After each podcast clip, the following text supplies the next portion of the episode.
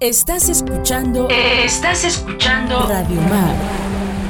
La señal de Santa María Huatulco. Es trendy. Síguenos, en Instagram, arroba avjosue y arroba Belardo Franco guion bajo. Muy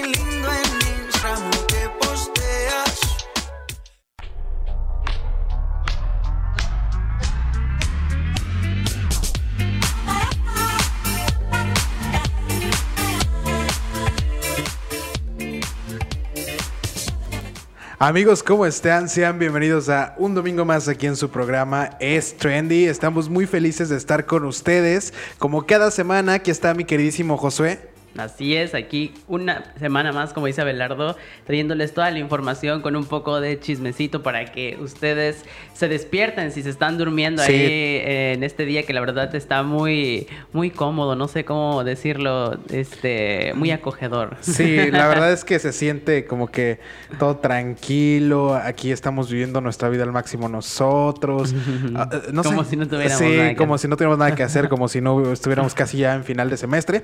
Pero bueno, ese es otro tema. Lo importante es que estamos aquí, que estamos muy felices de que nos acompañen como cada fin de semana. Y como, como siempre, les tenemos mucha información, ¿no, Josué? Así es, vamos a empezar, vamos a abrir este espacio y vamos a hablar un poco de aquello que le llaman lodo intangible. Si ustedes no lo habían escuchado, vamos a ¿Qué decir qué es y por qué esto tiene que ver con las series y las películas, eh, bueno, que ahora tengan una temática más oscura.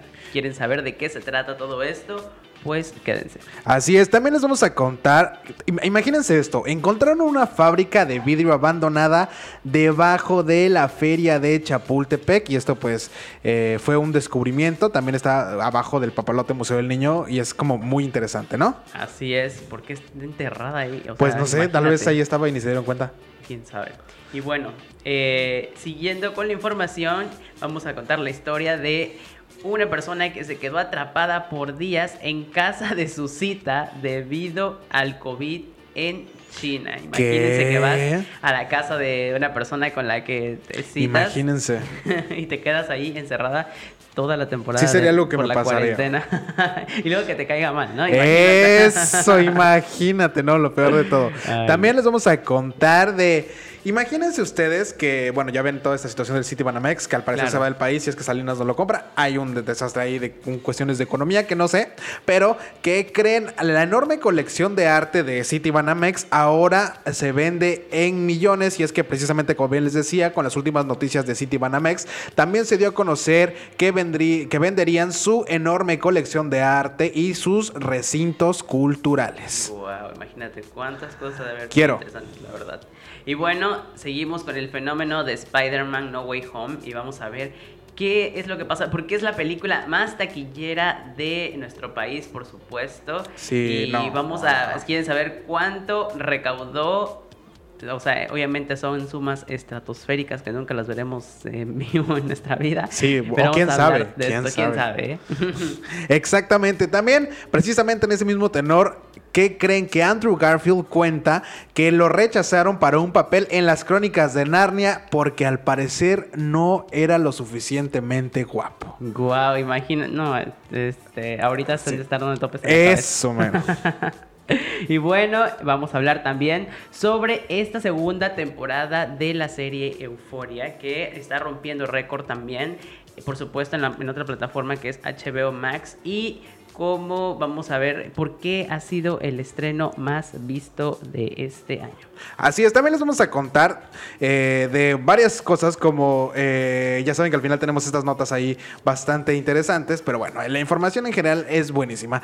Y, y bueno, como cada semana les tenemos recomendaciones, esta semana decir que, que sí vi algo que les quiero recomendar, igual Josué, ¿qué nos vas a recomendar? Claro, yo les voy a recomendar la segunda temporada de Emily in Paris. Ya saben que el año pasado, sí, el año pasado, hace dos años, se estrenó la primera temporada 2022, y ah. que, estu- que causó mucha polémica porque eh, como que mostraban un estereotipo de los franceses que según esto no era los franceses se bla, bla, indignaron, ya me indignaron. ¿no? Pero aún así hicieron la segunda temporada y no faltó la polémica porque pues también este aquí como que pusieron un estereotipo de, un, de una persona rusa, como que era una ladrona, entonces como que se pronunciaron al respecto en este país. Y ni con eso la, la paran porque ya este, informaron que va a haber una, te- una tercera Exacto. y una cuarta, hasta quinta creo, temporada de Emily Pues Paris. aquí la verdad promoción. es que está muy, está muy buena, está muy divertida, es una comedia, este, si les gusta la moda, por supuesto, van a encontrar muchos referentes ahí y se van a pasar un muy buen rato. La verdad es que se la pueden terminar en dos días, uno si se lo proponen. Así que... Sí, sí somos. Exactamente. Esa es mi recomendación. ¿Y tú, Abelardo? Miren, es que seguramente, tal vez ya la vieron, tal vez no. eh, estas, hace unas semanas salió esta serie, esta, esta secuela de RBD. Claro. Que, que en un primer momento yo pensaba que era como un, un remake. Bueno, es como un remake secuela, porque sí representan como, como un poco los estereotipos de, de Los de de personajes que en su, que del 2004, de la exitosa telenovela, pe- pero los tienen de referentes, ¿saben? Claro. Como que dentro de esta escuela eh, tienen así como hasta los uniformes en, en una vitrina, y vitrina, todo de, de los que Los fueron en su momento de RBD. discos, hay un, un personaje que es como de la familia Colucci. O sea, sí hay como varios eh, eh, indicios de que, de que tienen en cuenta que hace 20 años, bueno, más o menos, Existieron. fue RBD, ¿no? Y estos son como otra generación. Pero bueno, sí hay, les repito, como estereotipos de Mia Colucci, de, del Roberta, no Claro, sé, claro. como de cada uno de los personajes. La hija de Omar Chaparro, he de decir que está que es, que es buena actriz, creo que es como el primer papel que, la- que la veo, al menos en, en- en un medio así tan masivo.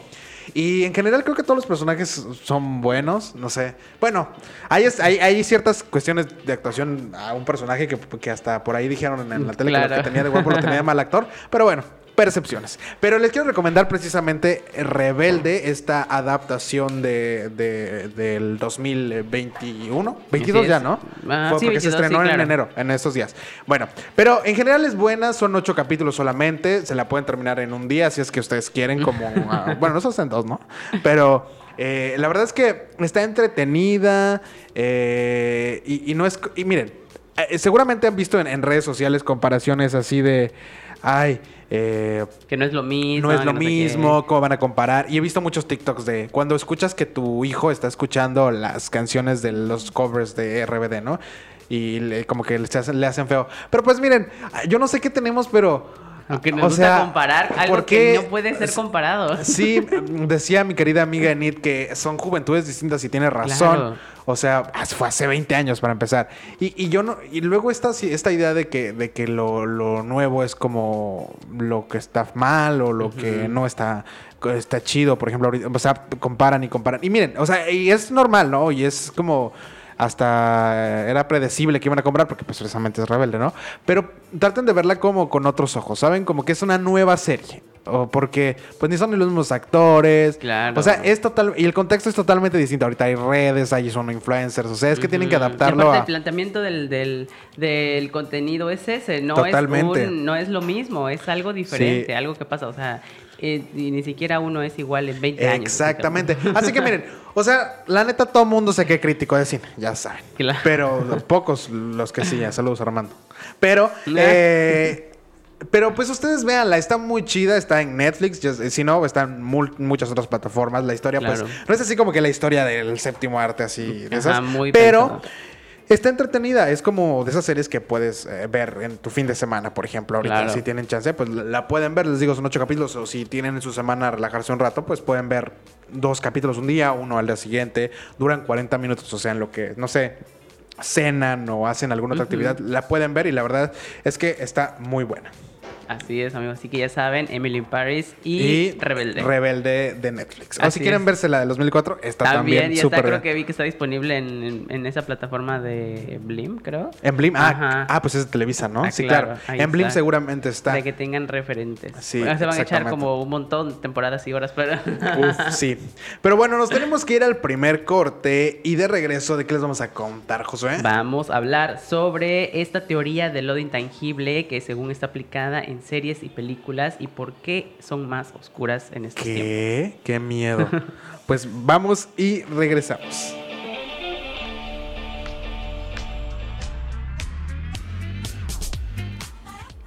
¿Qué les pareció esta canción? Obviamente ya se dieron cuenta de quién es la sugerencia de la música de este día, porque, porque ya saben, no hay que decirlo, pero esta canción se llama Vanessa. Así es. Está Saludos a las la Vanessas. neta. Ah, yo tengo una amiga que se llama Vanessa. Saludos a Vanessa.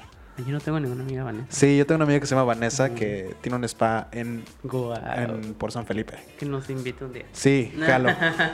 Pero bueno. Eh, ¿Qué onda, Josué, con, con eso del lodo intangible y por qué eh, las películas y las series ahora pues se ven como más oscuras? Así es, y pues si son eh, clavados en los aspectos técnicos del cine y la televisión, probablemente se han dado cuenta de la evolución del color de las imágenes y que vemos en la pantalla y pues las series y películas de hoy en día se ven un poco más oscuras. eh, opacas o mantienen una paleta Justo de hablamos de eso colores, hace rato, ¿no? este, muy tenues, ¿no? Y en términos generales podríamos decir que se ven apagadas, sin colores vibrantes, como en otros tiempos. Pues más bien la respuesta más sencilla es que las tendencias en la industria pues cambian y evolucionan en cuanto a la realización de contenidos, como pasó pues como el cambio del blanco y negro, digamos, al Al color. color. Eh, sin embargo, también hay quienes dicen que, que definen este fenómeno de otra manera para explicarlo pues un poco más a detalle, o bueno, al menos como para darle un título, digamos. Así es, y pues sí suena raro y habrá quienes cuestionarán si hace falta ponerle nombre a esa tendencia de hacer series y películas con imágenes más tenues, pero en realidad es algo interesante y bueno, más interesante de lo que parece. Y de hecho, eh, una tuitera y entusiasta de cine, Katy Stevens, puso sobre la mesa un término bastante peculiar para explicar el fenómeno de por qué los contenidos del entretenimiento ahora se ven más opacos. Y es que desde 2020 Stevens se refirió a esto como de eh, el lodo intangible en español. Y eh, ella definió su término en un tuit de manera coloquial y sin rodeos como esa tendencia de hacer que las cosas se vean pues feas, digamos, ¿no? Ella puso muy feas, oh, puso otra palabra, ¿no? Y bueno, eh, parece que la definición eh, pues es hasta cierto punto agresiva porque al final de cuentas hay quienes seguro ven en, ello pues algo agradable a la pupila, pero la teoría de Katy tiene un punto, se está abusando de un aspecto técnico que es este como de hacerlo más tenue. A raíz de este tweet que lanzó en septiembre del 2020, donde se dio a conocer el concepto de lo intangible, Katy ha dado un montón de ejemplos para abrir la conversación. Una de las muestras más recientes que trae a colación es el radical cambio que se percibe en la saga de Dexter. Su comparativa es sencilla pero llamativa. Ella posteó dos imágenes, una de cuando se estrenó la serie en 2006 y otra de la nueva entrega en el año pasado, llamada New Blood. Así es, y bueno, efectivamente se nota un cambio pues sumamente marcado en la calidez y la opacidad pues entre una y otra, ¿no? La imagen de la primera temporada de la serie resalta por la viveza de sus colores y la claridad que ofrece a la escena. Por el contrario, en la de New Blood, la consecuencia, la, más bien, esta secuencia se nota con colores pues apagados. Así es, y por supuesto algunas personas no tardaron en referirse a que de hecho eh, las escenas tenían lugar en espacios diferentes. La del 2006 era un espacio cer- cerrado, iluminado con luz artificial, mientras que la de 2021 eh, es un espacio abierto con luz natural y en un escenario muy invernal. Sin embargo, eh, Katy reformuló otro ejemplo con dos escenas similares de espacios abiertos de la misma saga de Dexter, una en la serie de 2006 y la del año pasado. Así es, eh, nuevamente la tuitera mostró que aunque ambas eh, se muestran pues en espacios como iluminados con luz natural, se mantiene la misma atmósfera nublada y los productores de la serie le han quitado pues digamos bastante brillo a la imagen de, de su entrega más reciente y bueno, eh, pues dentro de los ejemplos que vemos pues que nos muestra el tweet, ¿no? Como que sí es como evidente el cambio de Ajá, tonalidad. se ve como... ah, ¿Han visto la saga de Crepúsculo, supongo? Y toda, toda esa saga tiene como este mismo filtro, por así decir, ¿no? Que es como si estuviera nublado todo el tiempo, frío.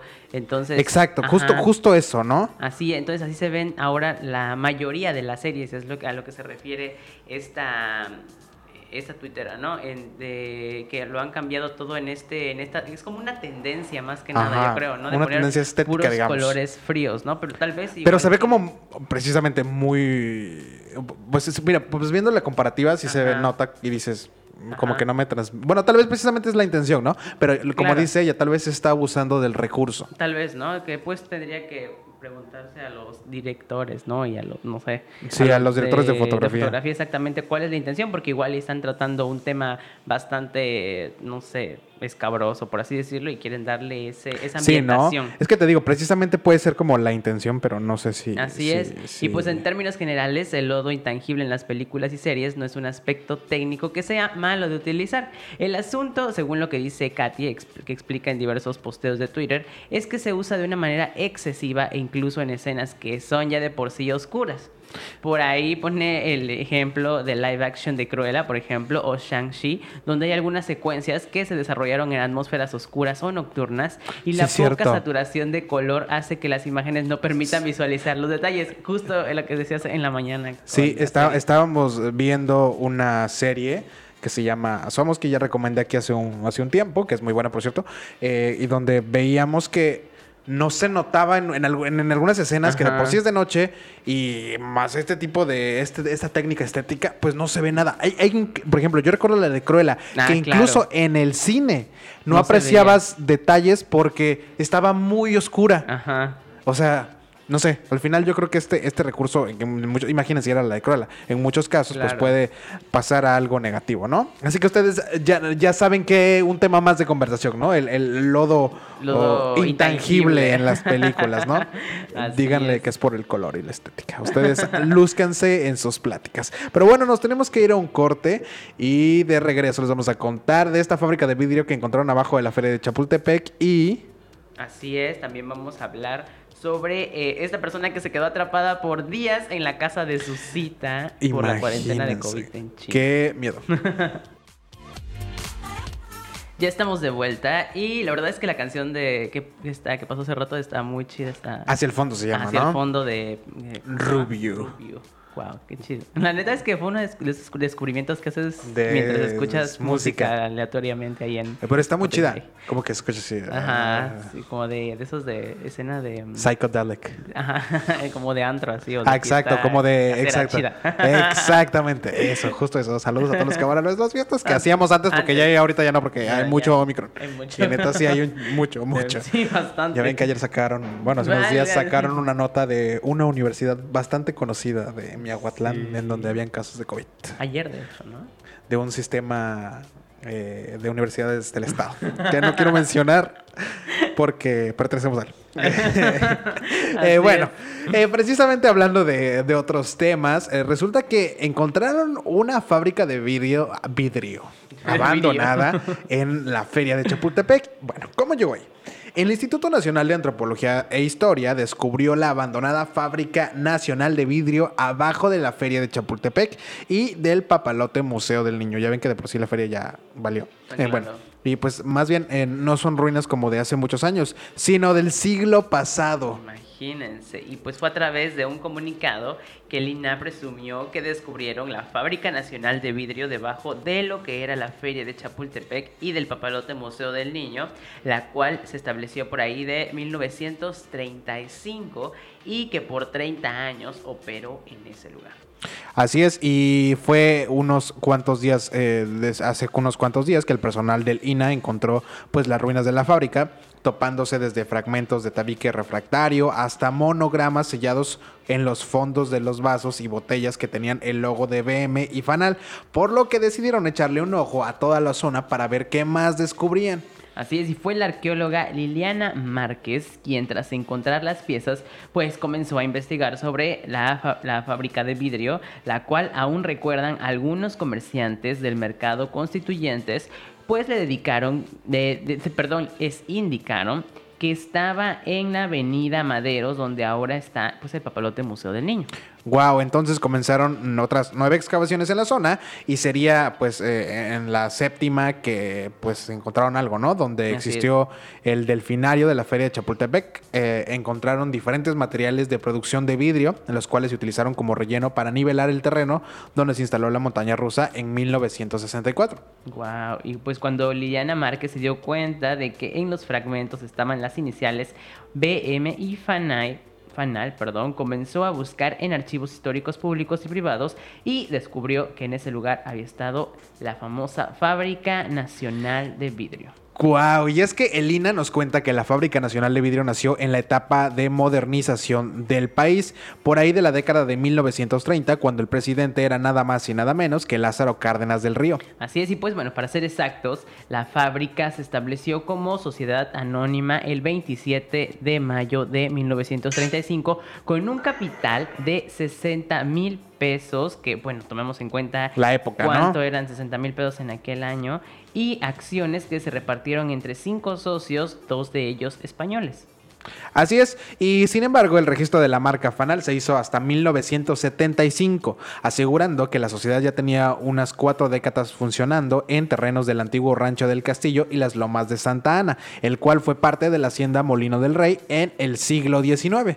Así es, y según la responsable del proyecto arqueológico Cerro, Bosque y Castillo de Chapultepec, María Lourdes López, la producción de la fibra se enfocaba en el suministro de desayunos escolares y para darle productos al ejército, aunque unos años después creció tanto y se convirtió en proveedora de empresas como la cervecería Modelo.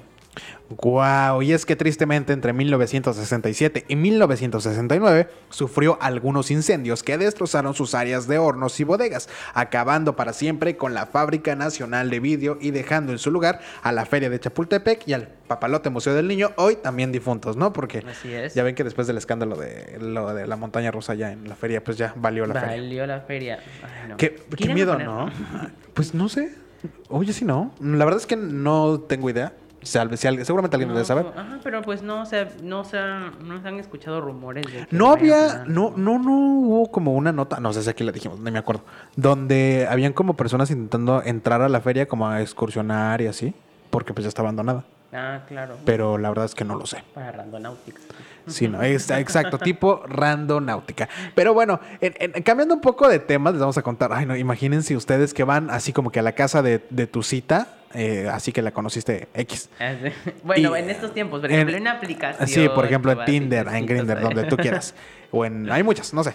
El caso es que imagínate que te quedas allá y decretan cuarentena y te quedas en la casa de tu liga atrapado. Y es que debido al incremento de casos de COVID-19, ya saben, y la variante Omicron en China, el gobierno ha implementado una estrategia para lograr que no haya ni un solo contagio en todo el país. Los confinamientos repentinos en comunidades, por ejemplo, pues si en tu comunidad eh, se confirman casos eh, positivos de, COVID, el gobierno pues tiene que ordenar pues la, la cuarentena a toda la comunidad eh, durante cierto tiempo, así como de manera repentina. Por ejemplo, si aquí, en- bueno, ten- tengamos en cuenta el sistema de allá, ¿no? Si, si aquí en Huatulco detectamos, no sé, 10, cin- 10 casos de Micron en una famosa universidad de aquí, eh, pues te- decretarían cuarentena en todo Huatulco, por ejemplo. Así es como le están haciendo allá. Pero así de la nada, pues. ¿no? Ajá, exacto. A partir de mañana. No, Así en ya. este momento ya, donde estás, te quedaste.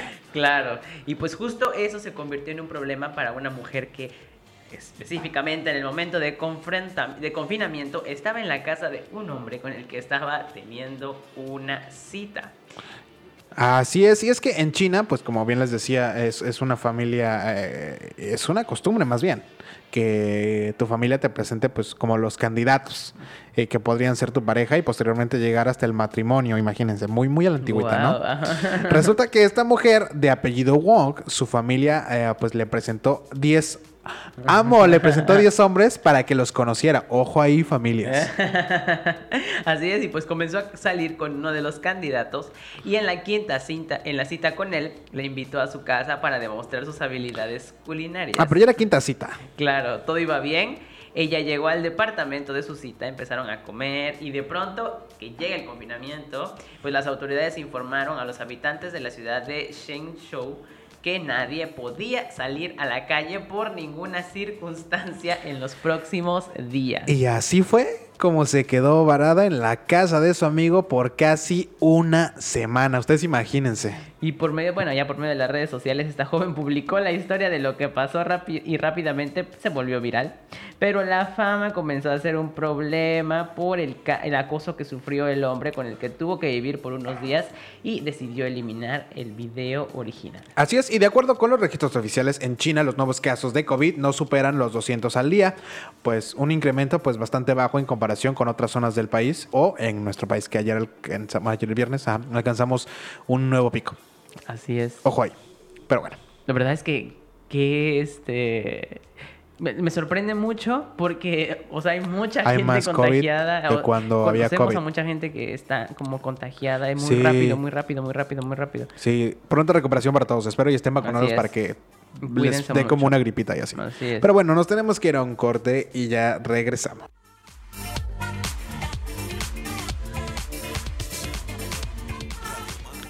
¿Qué tal esta canción? Justo decía en mi Instagram, por cierto, si no me siguen, Abelardo Franco, ¿quién bajo?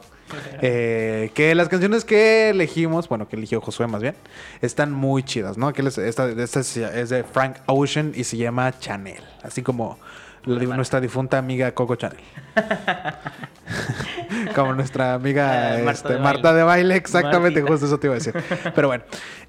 ¿Qué onda, José? Con la enorme colección de arte de City Banamex y pues ahora la van a vender en millones de pesos. Así es, pues el pasado eh, martes 11 de enero muchos se quedaron con la boca abierta con la noticia que dio el banco y pues informaban que ponía a la venta su banca de consumo y banca empresarial en México. Sin embargo, no fue todo lo que anunciaron, pues además de cuentas de Afore y negocios de seguros, Citibanamex dio a conocer que también venderán toda su colección de arte y recintos culturales. Que, pues justamente el pasado martes en conferencia de prensa, Citibanamex informó que pondrán a la venta, además de su negocio minorista en México, su patrimonio cultural conformado por miles de obras de arte y recintos culturales que se encuentran en la Ciudad de México como en algunas otras entidades del país. Bueno, y según nuestros eh, cuatachos, amigos de personales, Íntimos. informantes, todo el universal,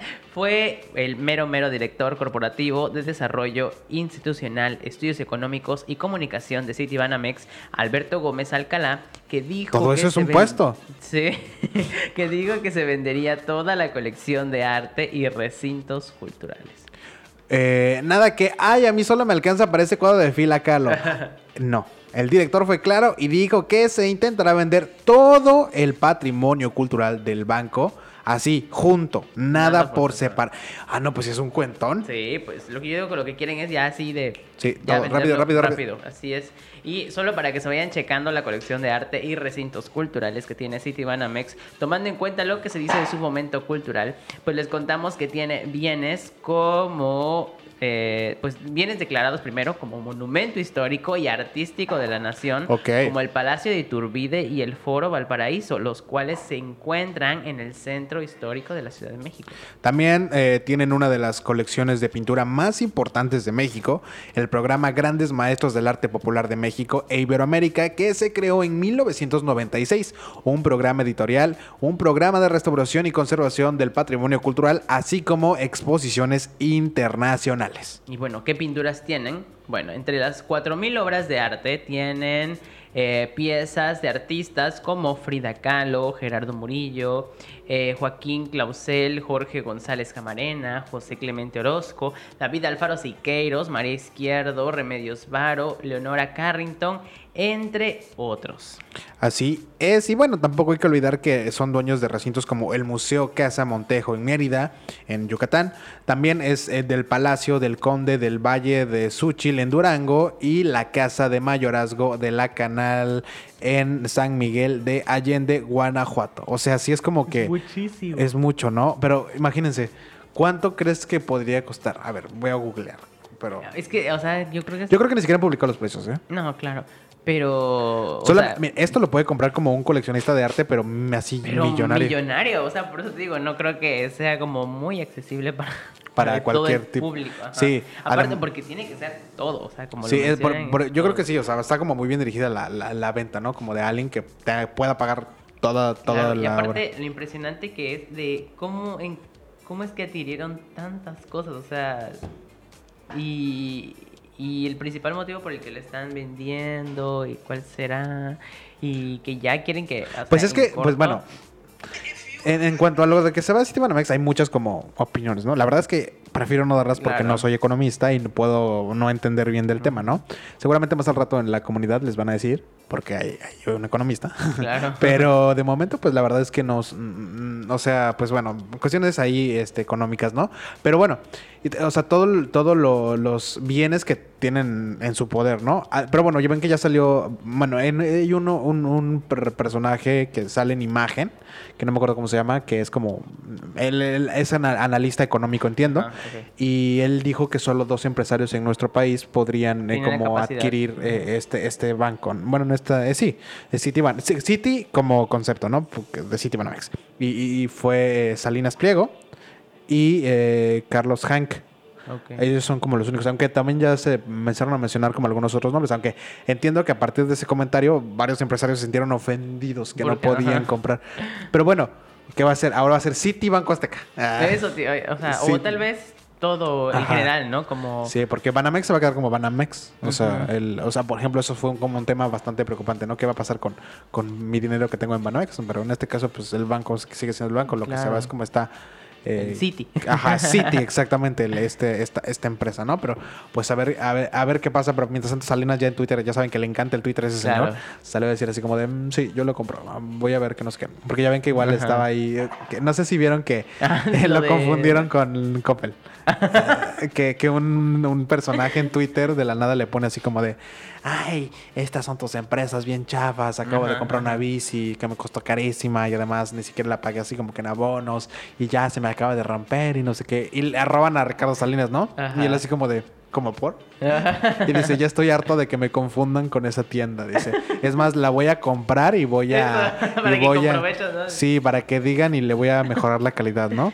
Y, y- y fue como de... eh, Ya, ya, ya guerra de comentarios en Twitter, porque de, de verdad a Ricardo le encanta el Twitter, o sea, como que de la nada, pues ya ven que también esta semana fue el escandalazo de que se andaba peleando con Denise Dresser, con Mm. Proceso y con Maristegui, y les estaban ahí... Bueno, él más bien estaba diciendo como cosas en Twitter, ¿no? Porque a veces ellos ni contestan, ¿no? O ya ven que luego le contesta a la gente de la nada a Ricardo, ¿no? Que así, comentarios random y les contesta, ¿no? Que por cierto también salió positivo a COVID Ricardo, ¿no? También, como muchos otros de la Claro, tele, de influencers. Entonces va a tener mucho más tiempo para estar Sí. contestando. estos Sí, no, tweets. pero por cierto, cuídense de- del COVID y del Omicron. Claro. Omicron, porque hay mucho. Y aparte es eh, increíble la rapidez con la que te Sí. puedes contagiar. Sí, y es de verdad, ¿eh? Porque, por ejemplo, o sea, yo estoy seguro que ustedes en su círculo cercano han de conocer a alguien, aunque sea, que tiene ahorita. Porque neta, este es como, precisamente decíamos, como un repunte, ¿no? Otra, Claro. otra ola, digamos. Porque eh, everywhere hay COVID. Neta, de verdad. Por ejemplo, yo tengo varios amigos que, que tienen COVID, ¿sabes? O sea, y pues, en nuestra escuela, por ejemplo, se sabe de algunos personajes que igual como que ya se contagiaron o que están en ese proceso. Eh, pero ya ven que estamos en presenciales y, y bueno, han mandado ya grupos a descansar y otros no. Pues no sé, a ver qué va a pasar con el protocolo, porque lo- como bien les decía, sacaron hasta una nota por ahí, un, un medio muy importante del estado, eh, hablando de otra universidad de este sistema, ¿no? Porque pues creo que somos de las pocas universidades que estamos presencial Laborando. 100%, ¿no? Sí. Porque eh, creo que sí hay alguna otra del estado que está como, pero en mixta, ¿sabes? Pero Claro. bueno, ya está, AMLO salió a decir que ya se pasaron las universidades porque no regresa. Sí, pero pues bueno, cada quien que decidan los directivos y las autoridades correspondientes. Nosotros solo estamos aquí para poder eh, Informarle lo que pasa. Sí, y poder quejarnos, la verdad. Exacto. Pero bueno, ese es otro tema. Nos tenemos que ir a un corte y de regreso les vamos a seguir contando de esos temas interesantes. Así es, Ay, sí, sí. que ya saben que están bien buenos, ¿no? Vamos a hablar de Spider-Man Eso justo es lo que vez. buscando. Sí, justo estábamos hablando de Spider-Man y de Andrew Garfield, que le dijeron que no porque estaba muy feo.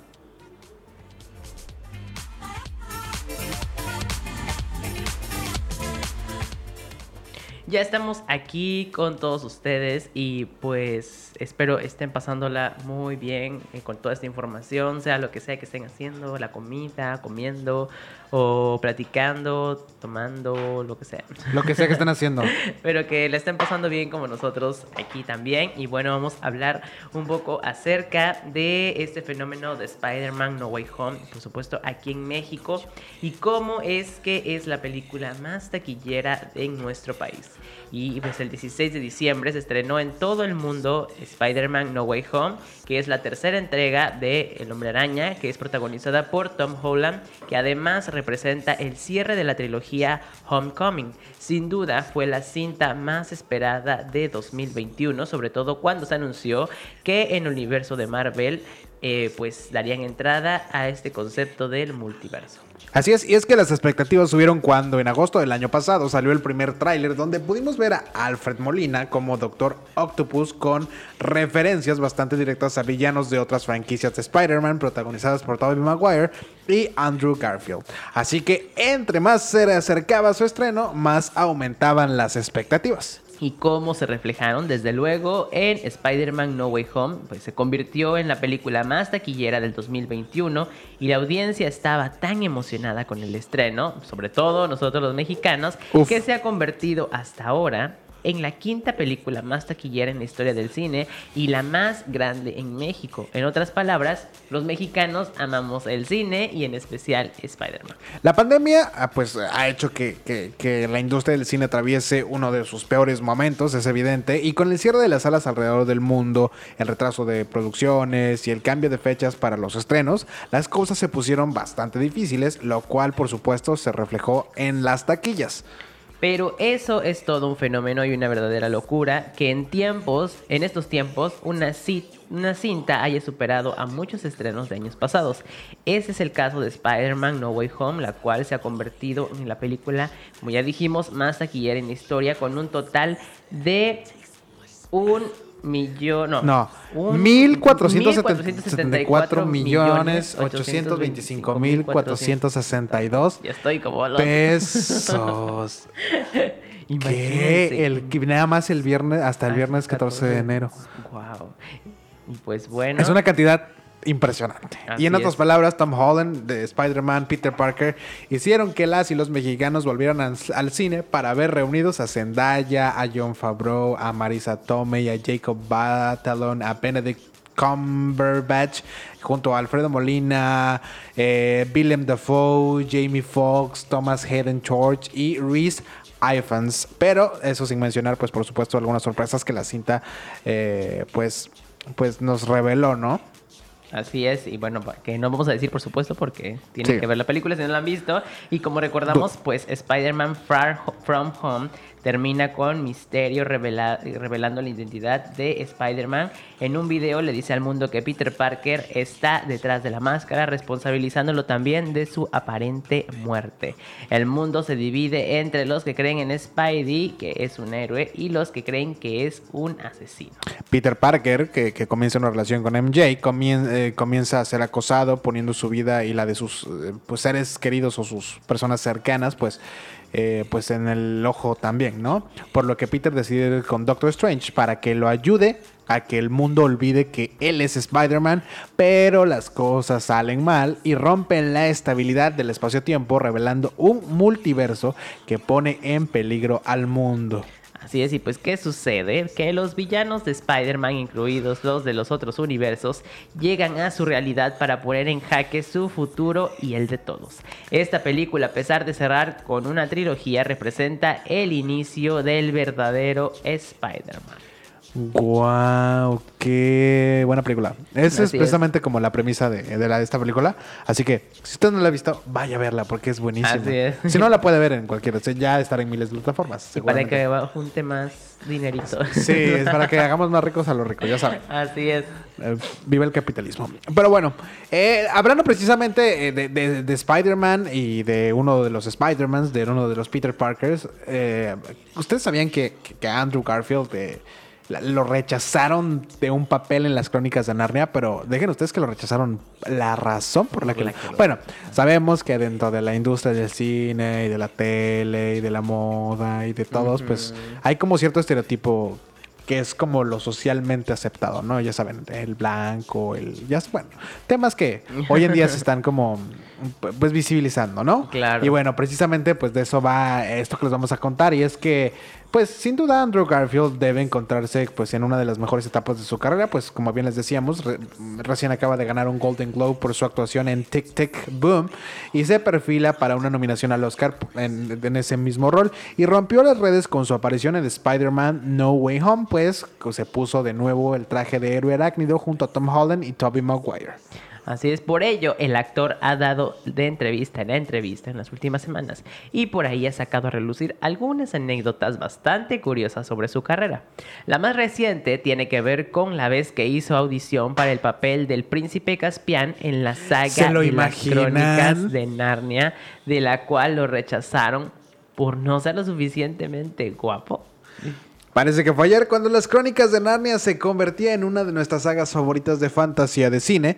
Eh, la primera parte, El León, la Bruja y el Ropero de 2005, fue un éxito en todos los sentidos, aunque no corrió con la misma suerte la entrega de El Príncipe Caspian de 2008, que pues también es bastante recordada, ¿no? Como pues recordarán, en esta última película es Ben Barnes quien toma el papel del personaje y es justo decir que ese rol, además del Dorian Gray en 2009, es con el que más se le recuerda al actor. Pero en algún momento el papel del mítico príncipe pudo recaer en el mismísimo Andrew Garfield. Así es, en una reciente entrevista con Entertainment Tonight, Andrew reveló que hizo audición para esa película por aquellos tiempos cuando apenas arrancaba su carrera en Hollywood y buscaba hacerse un espacio en el foco de la industria. Recuerdo que estaba muy desesperado, hice una audición para El Príncipe Caspian y las Crónicas de Narnia y pensé, esto podría ser, esta podría ser, relató el actor estadounidense de origen británico. Desafortunadamente, o no, para Andrew, él no se quedó con el papel y bueno, ya sabemos cómo terminó la historia con Barnes rifándose ese protagónico en la franquicia. Sin embargo, Andrew se había quedado con la duda de por qué no lo habían elegido para el personaje y, oh sorpresa, el actor le preguntó a su agente qué onda, a lo que esa respondió que la gente detrás de las crónicas de Narnia lo consideró, no lo consideró atractivo. muy atractivo, que digamos. Bueno, ¿Por qué no fui yo? Eventualmente ella, es decir, su agente, eh, cedió mi, a mi insistencia y me dijo, es porque no creen que sea suficientemente guapo Andrew. Ben Burns, que es, el, el- es un hombre muy guapo y talentoso, entonces en retrospectiva no estoy descontento, en descontento con la decisión, pues creo que me hizo pues también el, el actor que interpretó Claro. a- al príncipe, pues hizo un trabajo hermoso, fue lo que mencionó Garfield, ¿no? Así es, ahora, ¿ustedes se imaginan cómo hubiera sido ver a Andrew en esa saga? Ya sé. En una de esas, hasta su carrera hubiera tomado Totalmente. otro rumbo y no, no le habríamos del- de todo lo que, no, bueno, no le haríamos de todo lo que ya ha hecho, pero bueno, qué curiosa anécdota, la verdad, que Pero por ah, algo pasan las imagínate, ¿no? Así Oh, es. ah, bueno, es que miren, eso, eso de, de ser actor y dedicarte en general al- a los medios es difícil en ese sentido, ¿no? Porque a pesar de que se supone que hoy en día estamos en deconstrucción y no sé, o sea, al final hay poca representación de las minorías Sí, en, los medios, nada. ¿no? Mainstreams, como en la tele o en las películas. O bueno, aunque últimamente, pues de alguna manera vemos más, ¿no? Pero, pues, es. ah, imagínense hace cuántos años que fue este casting de Andrew. Pero imagínense, ¿no? ¿Qué hubiera pasado si, si, si hubiera quedado con el papel? ¡Qué emoción! Claro. Y hubiera, ¿Qué tal y ya no hubiera sido Spider-Man? Eh, exactamente. Pues no lo sé. ¿Qué creen que hubiera pasado? Todo pasa por algo, amigos. Así Sí, que también ustedes si se sienten que... para que- algo, Para algo. Si ustedes sienten que ay, les niegan algo la vida es porque les Sí, algo tal vez mejor. viene algo mejor, así que ustedes tranquilos. Nos tenemos que ir a otro corte y de regreso les vamos a contar de esta temporada de Euforia que rompió otro récord, así como hablamos de récords la semana pasada y ahorita, eh, en HBO Max como el estreno más visto. Ay, esta canción de mi íntimo Paul Grange que nada más canta tres segundos está, está muy chida, ¿no? Ay, sí, la verdad es que... Pero me encanta que la promoción la hicieron así como que con Paul Grange, ¿sabes? Como que, por ejemplo, en redes claro. ponían el, el único fragmento en el que canta Paul Grange. Ajá, era- sí, y sí, como sí, sí. a- a- venía justo la- toda la Élite. emoción de élite. Pues yo fui de esos que dije, ah, ¿a poco Paul Grange ha- hace música Ajá, así, no no? Y ya fue cuando entré y dije, wow. Porque precisamente Paul Grange se supone que era cantante, ¿no? O sea, pero como que Ajá. Elite le dio como una plataforma importante en ese sentido. claro. Porque bueno, bien se acuerdan que se criticó mucho eh, el nuevo cast, eh, lo- los actores que ingresaron a la última temporada, Ah, porque claro.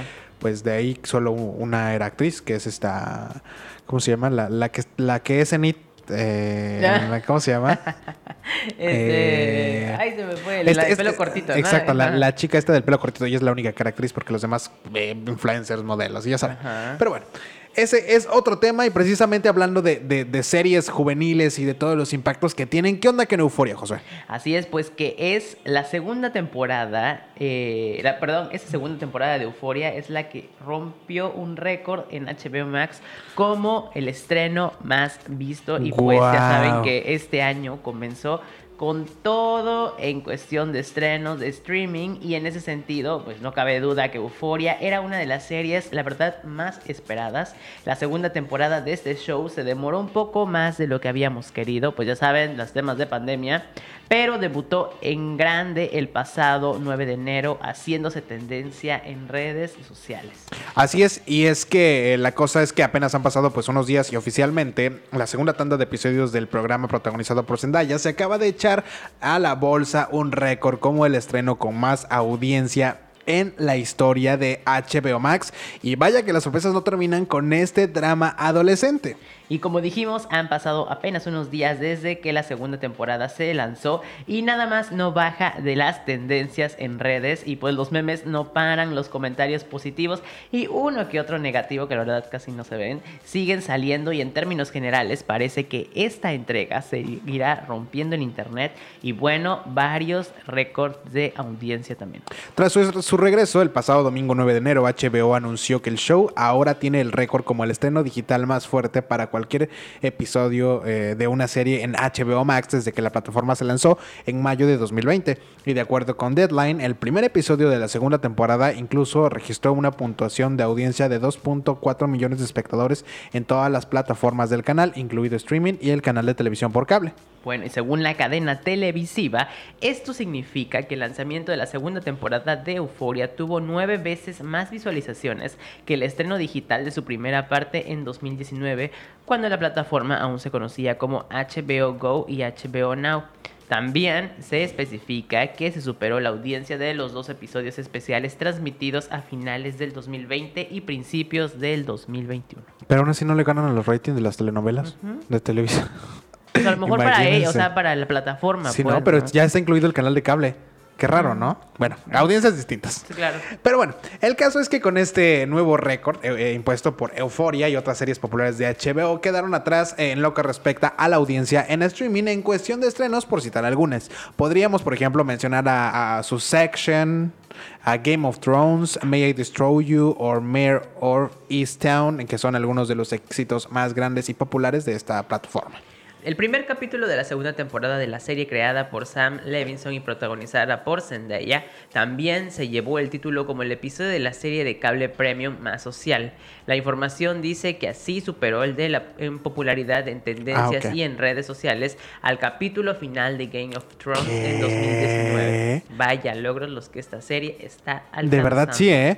Porque imagínate, Game of Thrones es una, una serie pues muy popular y que haya superado como la interacción en redes. Claro, es muchísimo. La verdad es que... Yo vi mucho, mucho, mucho de, de euforia en muchísimo redes. de euforia. Aparte los memes, como dicen que se están creando, apenas el que vive de este. Hay una parte donde esta chica que interpreta como.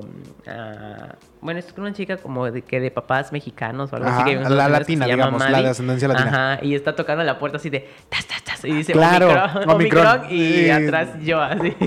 La, la morra. Ajá, ¿no? sí, sí, sí, ya sé cuál meme. Y hay mu- muchos memes y la verdad es de que, en, por ejemplo, en TikTok están hablando de cómo se realizó esta, esta, esta serie y que fue grabada con un- una cámara Nikon no sé qué, que ya no se producía, el rollo y todo, ¿no? Que le da como ese cierto filtro a toda la serie, porque ya Ok. saben que esta serie tiene como Eh, una estética muy, eh, muy peculiar. especial, muy peculiar. Y la verdad es que este está muy, muy bien hecha, yo creo. Y aparte el formato este como de cine que le dan a la, a la, a la serie.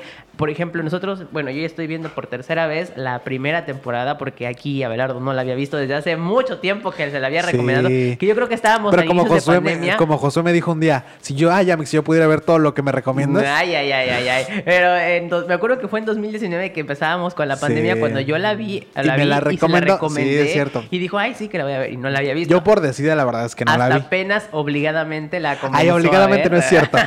Pues la estaban viendo en la casa y dije, ay, la voy a ver. Y pues justo iba en el primer Sí, capítulo. claro, y, es- y está, está muy buena. buena. O sea, sí, sí te, sí te, sí te atrae, sí te atrapa. Y también, aparte de como, eh, por ejemplo, en esta juego, el un- juega un papel muy importante el maquillaje porque es la representación de, Sí, de de los efectos de, la- ajá, de las drogas. drogas, ¿no?